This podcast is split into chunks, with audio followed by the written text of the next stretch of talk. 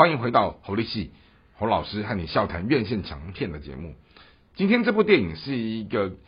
西班牙的原著，然后最后被韩国的电影工业改编成了一个新的院线强片，叫做《局中局》。那《局中局》这个故事，简单讲，他在谈到的是一个呃成功的企业家在外面搞了小三，而有一天他们在荒郊野外，因为一场车祸，然后他们撞死了一个。呃年轻人，然后最后肇事逃逸的故事。那肇事逃逸的过程当中，呃，这个受难的年轻人的父母亲，最后循线找到了哦肇事者，他们怎么样透过层层的关系，然后用尽了各种的手段，然后最后意图在这样的一个所谓的位置，呃，就是长命，甚至于啊这个呃企业家他如何。透过他的强大的这样的一个势力，他找了很厉害的律师要帮他脱罪，而在这样的一个几方人马的斗智的过程当中，哈，然后我们所看到的这一种人心人性的这种直接直球的面对，或者是这样的一个模糊地带的闪躲，那这里面。相对的，我们也可以看到几位好演员哈，就在这戏里头哦，做很多的这样的一种很细腻的表现哦。那其中哦，就是男主角苏志燮哦，这是韩国的男神，无话可说了哦。他年轻的时候是一个运动员，后来呢，他从体育的这样的一个舞台哦，因为有好的长相、好的体格、好的呃整个成绩的表现，最后他。转型变成是模特儿，转型变成是演员的时候，他也在他的整个心路的历程，算是呃算是顺遂的，也得到了一些大奖的肯定哈，包括青龙奖的肯定啊。他在这一出戏里面，他演的是一个超帅的一个企业家，然后心机城府非常的深，非常重，然后他即或有一个。号称百分之百能够帮犯人脱罪的律师来找到他的时候，他们在这样的一个言语的攻防之间，哈，一直不断的设计很多的这一种模糊地带的局中局、戏中戏，然后让观众永远捉摸不定。但是这位演绿色金轮针也不是个省油的灯，他他本来是一个就是肇事受难者的母亲，然后他最后。假装成是这个名律师，然后渗透进去，要去挖出这个企业家他如何杀死他的孩子，然后并且和她的丈夫他们怎么样去设计一场饭店的这样的一个密室杀人的部分，好让这件事情好观众在整个透过这一随着戏剧的情节一路的铺陈。走下来的时候，哦，是一直不断的有一种脑袋一直不断的逆转再逆转，只是说这样的一种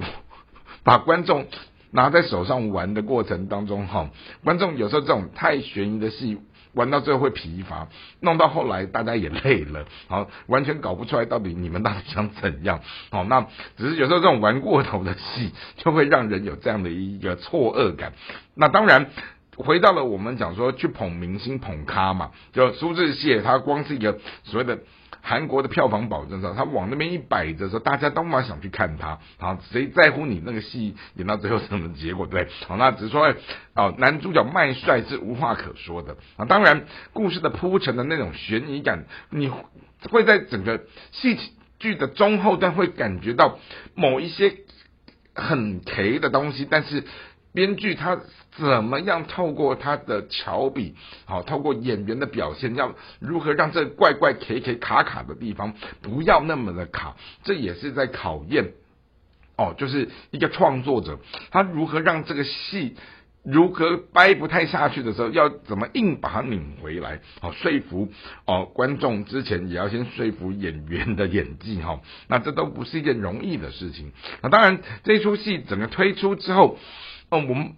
我只能说它的整个评价中等，好，他没有非常的亮眼。那只是说，我们回到了演员，他拿到这样的一个有框框有角角的剧本的时候，他们也很努力的把这个戏就是尽可能的诠释好。好，那回应到刚刚全球的影迷哈，他特别在看这种男主角卖帅的过程当中，确实哦，你看到了这个戏里面啊，帅哥美女他们如何把一个人心人性的丑陋面，哦，透过这样的一个华丽的包装哈，然后用这样的一种影音的世界诠释出来的美好，好，让我们看到的这在一个。